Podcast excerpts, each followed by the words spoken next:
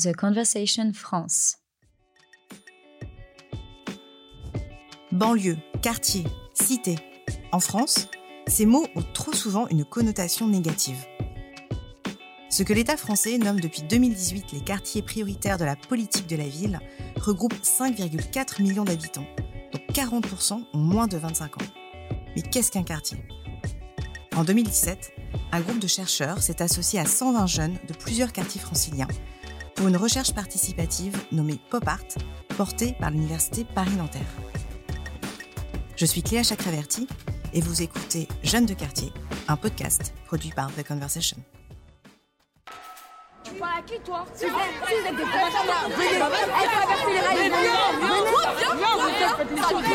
les. Allez, cassez-vous.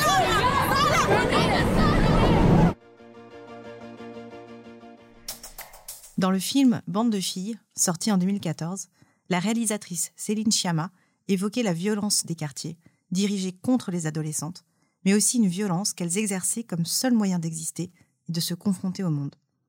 Mais la vie au quartier est aussi faite d'ordinaire, de micro-résistance et de stratégies permettant, quand on est une femme en particulier, de ne pas rester enfermée dans les clichés. Louisa Aoufi, vous avez 21 ans, vous êtes étudiante en STAPS et aujourd'hui vous, vivez à Romainville après avoir grandi à Aubervilliers et c'est là que vous avez rencontré l'équipe des chercheurs de Pop Art. Christine Bellavoine, vous êtes sociologue, vous travaillez auprès de la ville de Saint-Denis et vous êtes chercheuse associée au laboratoire euh, La Vue. Vous avez notamment participé à la recherche euh, menée par Pop Art, donc en collaboration avec l'université Paris-Nanterre. Louisa Aofi, je ne sais pas si vous avez vu ce film euh, Bande de filles de Céline Sciamma, qui, traite donc de, jeunes adolescentes qui cherchent leur place dans, leur quartier.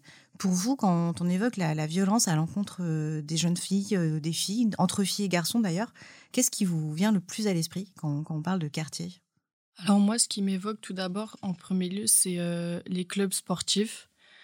On peut voir que, bah, par exemple, dans un club de football qui a euh, du coup à Aubervilliers, étant plus jeune, euh, je sais que j'avais bah, quelques amis à moi en fait qui voulaient intégrer ce club-là, sauf que bah il n'y avait pas de section filles qui a été bah, du coup mise en place parce qu'il n'y avait pas je ne sais pas si c'était par manque de moyens ou par manque de filles. Je crois que c'était plus par manque de filles parce qu'en soi, enfin, je vois pas pourquoi ça serait pas là, quoi.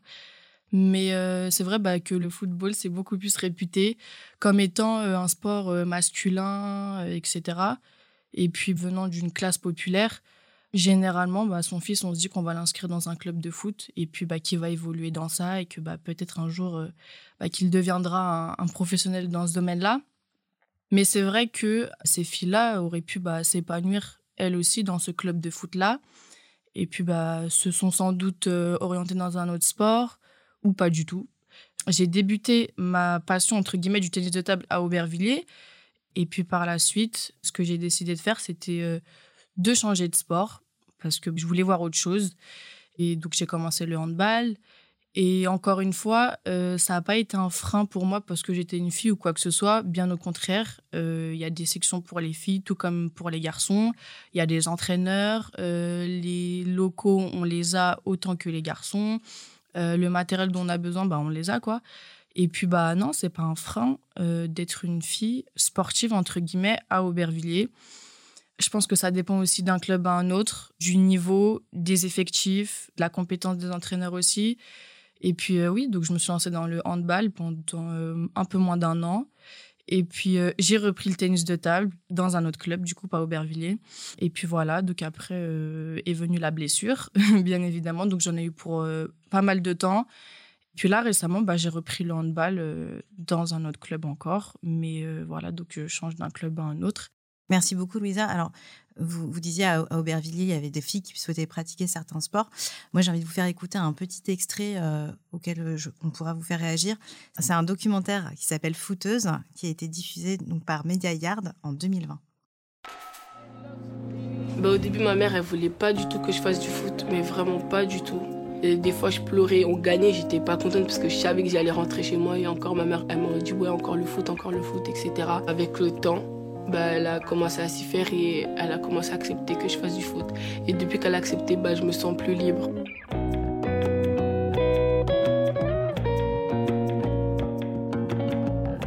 C'est un moyen de m'exprimer. parce que je suis dans la vie de tous les jours, je suis un peu timide. Du coup, euh, quand je suis sur un terrain, c'est l'endroit où je suis le plus à l'aise.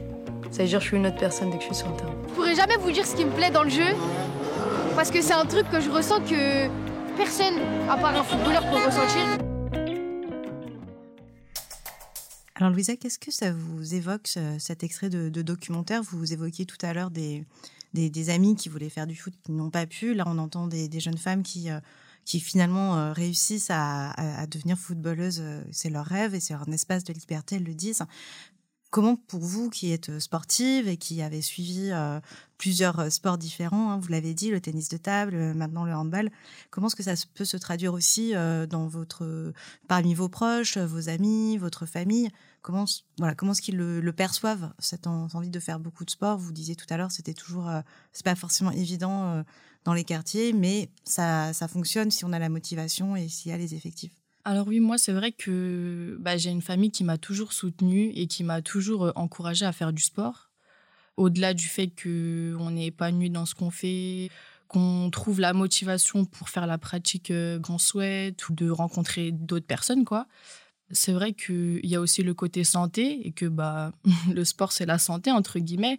C'est quelque chose qu'il faut transmettre, qu'il faut valoriser parce que c'est vrai que on sait que bah, y a en tout cas plus du côté des filles que des garçons. Le problème, c'est justement de, bah, sortir de sa zone de confort, entre guillemets, et que bah, quand j'entends que là, il y a une fille qui nous dit que elle est elle-même sur le terrain, que dans la vie euh, dans sa vie quotidienne, euh, qu'elle est assez timide, fermée, etc., et que sur le terrain, bah, c'est un moyen pour elle de s'ouvrir. Bah oui, en fait, on n'a pas besoin d'être footballeur d'ailleurs pour comprendre ça. N'importe quel sportif peut euh, en témoigner. Quand j'en entends une autre qui dit que bah, le foot, en tout cas la pratique du football, n'a pas été acceptée au départ euh, par, bah, par ses parents, c'est un peu compréhensible dans le sens où le football, comme je l'ai dit tout à l'heure, c'est une pratique euh, qui est plus masculine. Et, euh, et puis, bah, je comprends cette fille quand elle dit qu'elle est frustrée et que bah, elle s'est battue euh, pour faire ce qu'elle aime. Et bah, c'est ce qu'il faut faire et c'est ce qu'il faut transmettre. Et c'est ce que tout le monde doit faire en réalité. Ne pas s'attarder sur le non, tu fais pas ça parce que tu es comme ça ou parce que c'est comme ça. Et puis, bah, se battre et se dire que ça en vaut la peine. Et puis, en réalité, bah, c'est ce qui nous motive au quotidien, faire ce qu'on aime, ce qui nous plaît. Je me tourne vers vous, Christine, euh, qui avait euh, donc travaillé auprès de, 130 jeunes. Comment est-ce que ce que Louisa vient de, dire fait écho un petit peu avec euh, vos recherches, cette envie de, s'affirmer et de négocier finalement des espaces qui ne sont pas forcément facilement accessibles, on va dire, pour des jeunes filles? Alors c'est vrai que le foot, c'est clairement le sport qui, nous a été en tout cas présenté comme celui le plus emblématique des pratiques des jeunes des quartiers avec lesquels nous avons travaillé, et surtout des jeunes garçons. Donc c'est vrai que ça correspond bien à ce que tu dis, Louisa, c'est-à-dire un, sport d'abord considéré comme un sport de garçons. mais ce que tu dis montre bien qu'il y a tout un tas d'autres sports qui sont pratiqués aussi dans les quartiers euh, populaires par des garçons, peut-être moins d'ailleurs, que et, par des garçons et par des filles. Et euh, ce que je trouve intéressant aussi dans ce que tu dis, c'est que ça illustre aussi euh, quelque chose qu'on a aussi bien identifié, c'est-à-dire que pour beaucoup de garçons, cette contrainte de faire des choses de garçons, entre guillemets, est assez forte, et donc notamment sur le sport, et que nous avons trouvé que cette contrainte pesait beaucoup moins sur les filles qui était plus ouverte peut-être sur euh, bah, des, essais, des envies de faire des choses qui sont peut-être pas, euh, beaucoup moins en tout cas, considérées comme pour filles ou pour garçons. C'est-à-dire qu'il euh, nous semblait que les jeunes filles, vous étiez peut-être dans votre tête plus libres de pratiquer des choses pas seulement sur des critères de genre. Est-ce que c'est euh, ce que tu as ressenti aussi, euh, Louisa, en, grandissant à Aubervilliers Est-ce que pour toi, euh, se, voilà, se conforter ou se conformer à une norme, comme on dit, comme disait Christine, norme de genre, par exemple, tu l'as ressenti aussi, aussi difficilement que les garçons, par exemple Ou est-ce que tu l'as observé chez les garçons, justement?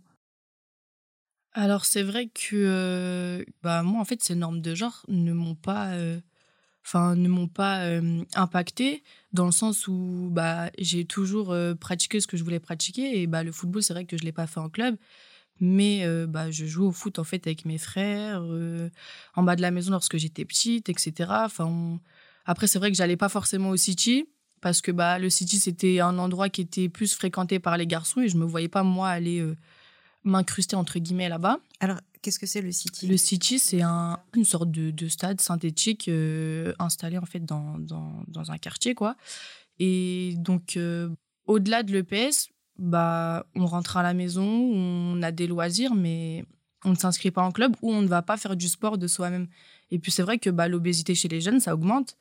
Je pense qu'au-delà de l'EPS, euh, bah, s'inscrire en club et avoir une pratique sportive, parce qu'une pratique sportive, bah, il y en a énormément. Et il bah, faut juste faire le pas, aller s'informer, euh, voir ce qui nous plaît, etc. Et, euh, et puis voilà, et c'est vrai que je pense que ce pas-là est plus fait par les garçons, en tout cas étant plus jeune, ce pas-là est plus fait par les garçons que par les filles.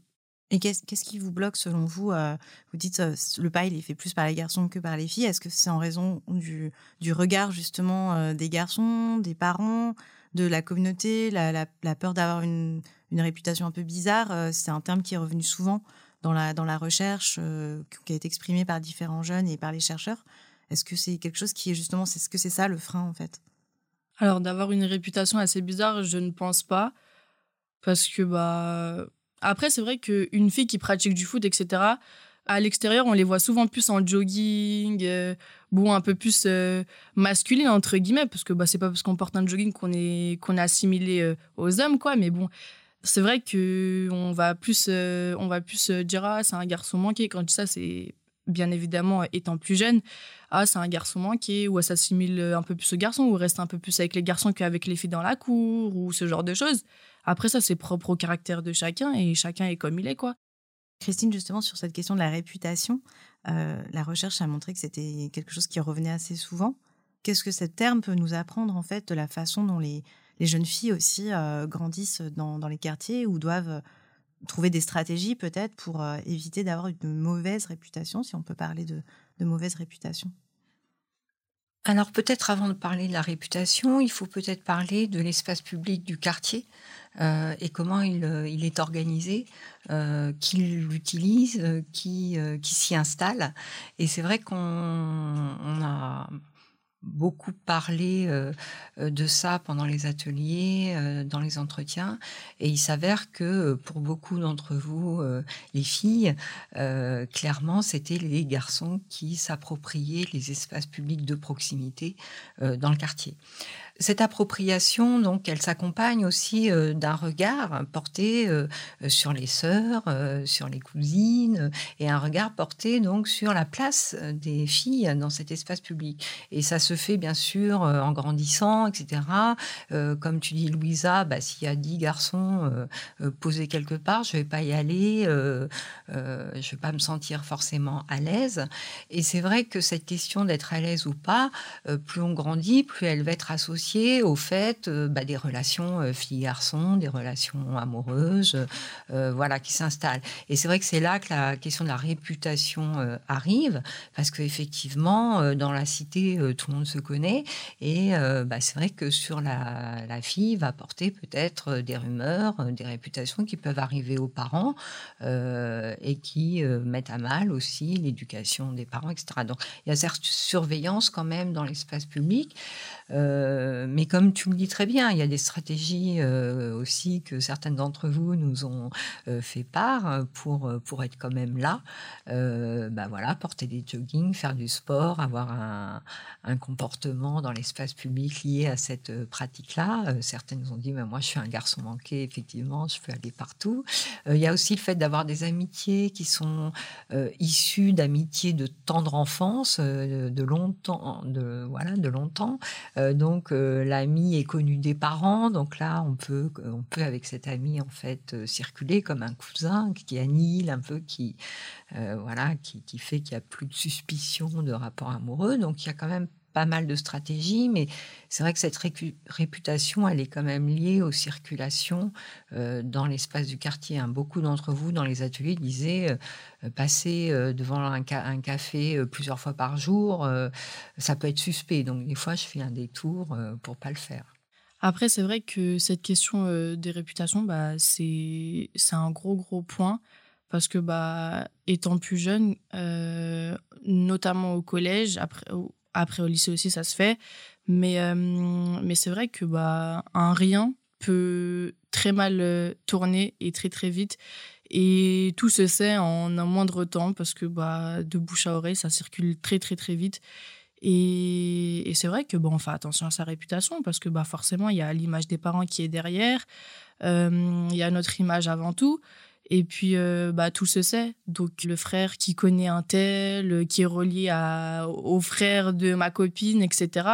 Comme tout se sait, bah, forcément, on doit faire attention à certaines choses, on doit faire attention à son image.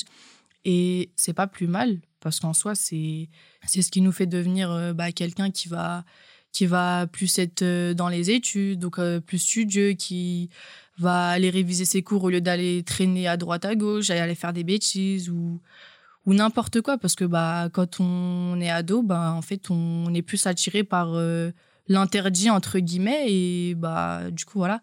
Et c'est vrai que bah la réputation c'est quelque chose euh, bah, de très très important. Et comme je l'ai dit bah, derrière chaque personne en fait il y a, y a les parents il y a l'éducation il y a la famille. Et bah, tout ça c'est important. C'est l'un des, des, piliers de, de, chaque personne. Et puis voilà après moi j'ai pas forcément eu ce genre de problème parce que bah j'ai toujours fait attention euh, à, à, mon entourage à mes fréquentations etc parce que bah les fréquentations ça joue énormément aussi et c'est propre aussi au caractère de chacun, à la naïveté de chacun, etc. Enfin, il y a plein de choses qui, qui rentrent en jeu. Mais c'est vrai que bah, j'ai toujours fait attention à, mes fréquentations. Donc, ce problème de réputation, enfin, j'en entendais parler, mais j'y prêtais pas attention parce que, bah, voilà, c'est, ça me regarde pas, quoi. C'est quoi les fréquentations qui peuvent poser problème dans un espace euh, où tout le monde se connaît, par exemple, justement? Les fréquentations qui peuvent poser problème, c'est, par exemple, ces personnes qui vont. Euh, qui vont bah, nous orienter vers, euh, je sais pas moi, la drogue ou ce genre de choses, parce qu'une fois déjà qu'on rentre dans ça, c'est très très très difficile d'en ressortir. Une fois qu'on est lancé dans ça, euh, c'est, bah, on est mal entouré. Et une fois qu'on est mal entouré, bah il y a les problèmes de chantage qui vont entrer en jeu. Euh, de ces choses de si tu fais pas ça, euh, bah, je vais en parler à ton frère ou à tes parents ou j'en sais rien. Mais bah, c'est compliqué. C'est compliqué parce qu'une fois qu'on est, qu'on est dans cette spirale, bah, c'est très très dur d'en ressortir. Comment est-ce que dans, les quartiers dans lesquels vous avez travaillé, euh, euh, Christine, la famille a une place vraiment particulière pour ces jeunes, mais aussi euh, peut-être le poids des, différentes cultures, de la religion. Comment est-ce que tout cela vient s'exprimer aussi pour façonner finalement aussi la, socialisation des jeunes femmes en tout particulier? Alors pour, euh, pour tout le monde, je crois, l'importance euh, de la famille est, quelque chose de, réel.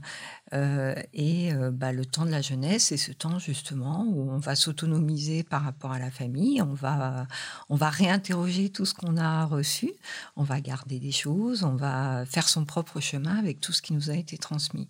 Donc ce qui va être peut-être un petit peu, euh, en tout cas ce que nous, on a remarqué euh, dans les entretiens et dans les ateliers qu'on a menés euh, avec vous, c'est qu'effectivement,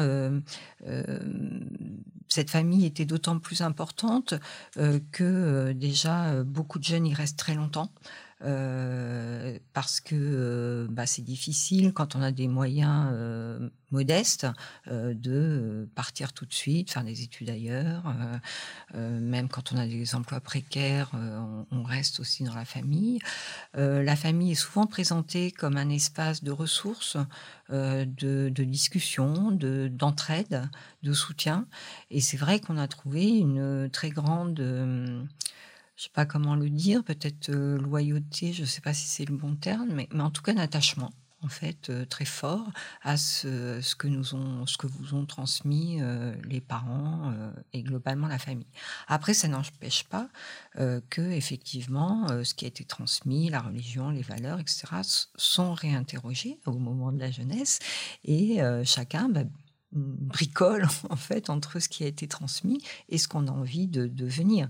Euh, c'est vrai que dans le corpus euh, euh, avec lequel nous avons travaillé, beaucoup de jeunes bah, se disent pratiquants religieux, mais plus ou moins, plus ou moins, selon qu'on est prêt, comme vous le dites souvent, à s'y mettre ou pas, selon qu'on diffère ou pas une pratique plus conforme aux attendus, selon qu'on projette de, travailler dans tel ou tel domaine, par exemple pour des jeunes femmes, on va pouvoir envisager de mettre le voile ou non. Euh, donc tout ça fait partie de négociations euh, bah, qui correspondent un peu au temps de la jeunesse en fait. Alors c'est vrai que la famille fait partie de notre socialisation primaire avec l'école et puis bah forcément la religion rentre en jeu, euh, notre culture d'origine et bah oui forcément c'est très très très lié. Et puis après, en grandissant, bah, on va faire des recherches par nous-mêmes, on va s'intéresser à plus ou moins bah, aux autres religions, quoi. Et puis on se fait notre propre avis. Et les valeurs que nous inculque la famille, elles partent ou elles restent, mais la plupart du temps, il y a une grosse partie qui reste parce que bah, on grandit avec, on est imprégné de ces valeurs-là.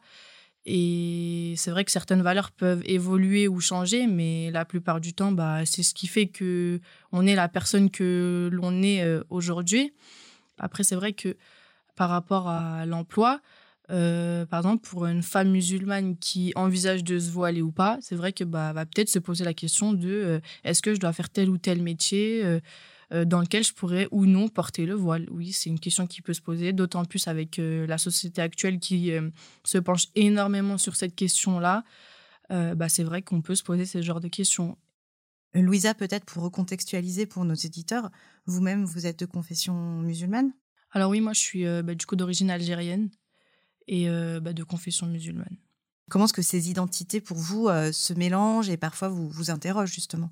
Alors, euh, la première fois que je me suis interrogée sur mon identité, ça a été lorsque je suis arrivée à la fac. Parce que bah, c'est vrai qu'en primaire, en maternelle, bah, jusqu'au lycée, en fait, j'ai passé toute ma scolarité à Aubervilliers, dans un quartier populaire, dans une ville populaire.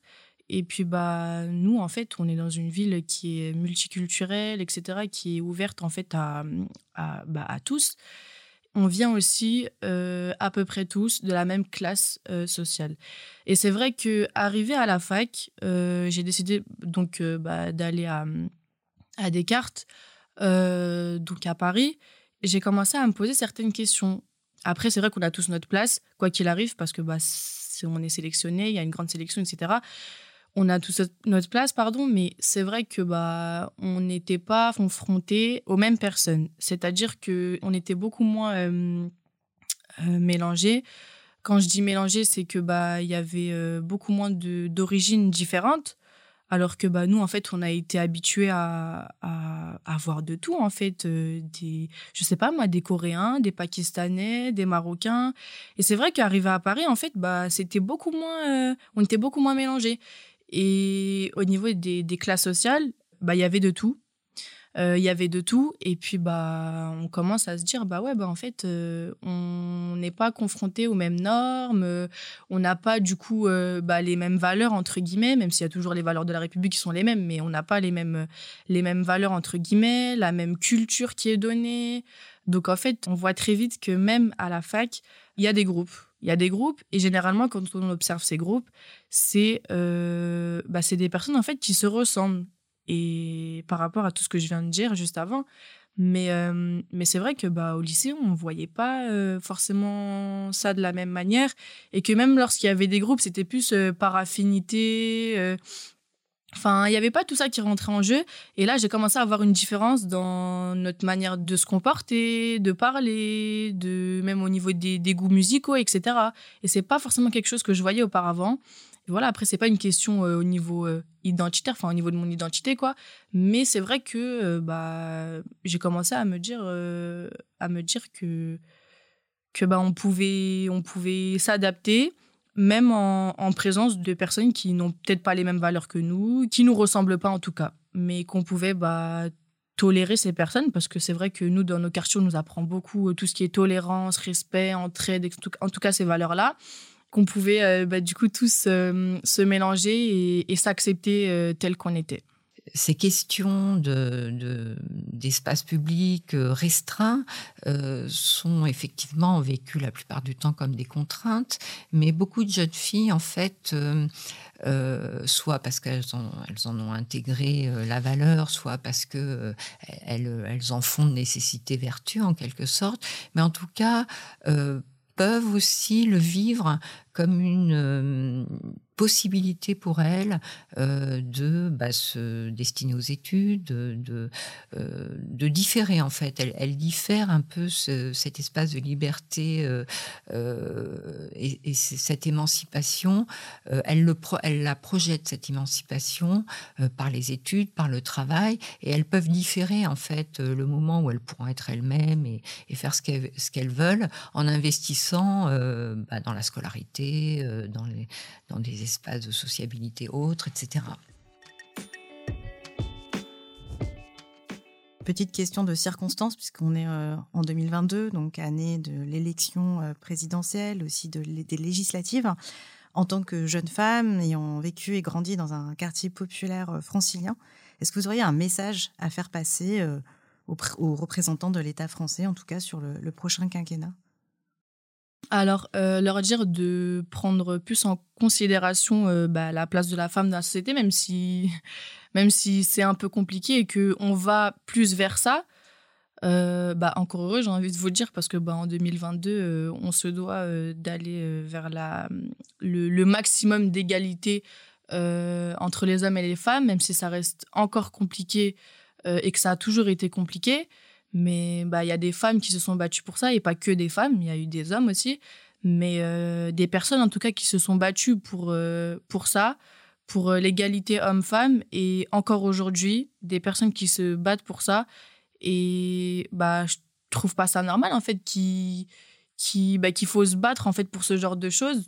Après, c'est la société qui, qui veut ça. C'est c'est la société, c'est notre société en tout cas qui est, qui est telle qu'elle. C'est notre société qui est telle qu'elle. Sauf que, hum, sauf que bah, malheureusement, il faut se battre. Et s'il faut se battre pour, euh, pour avoir euh, une, une égalité salariale, pour euh, ne plus, ne plus avoir de, de, de difficultés ou de peur de sortir comme l'on souhaite, parce que bah, par rapport au regard des autres, pas parce qu'on est une femme et qu'on a peur euh, du regard des hommes ou autre, mais plus parce que plus par, euh, par peur de s'affirmer, de montrer qui l'on est euh, face au regard des autres, parce que bah, bah c'est important. En tout cas, se dire que se dire qu'on peut devenir, qu'on peut faire en sorte de d'avoir un monde meilleur avec des gens meilleurs, même si ça reste un peu compliqué, mais en tout cas qu'on peut qu'on peut le faire, mais tous ensemble. Merci beaucoup euh, Louisa Aoufi, merci Christine Bellavoine. Je rappelle que vous avez écouté donc Jeunes de quartier, un podcast euh, produit par The Conversation France.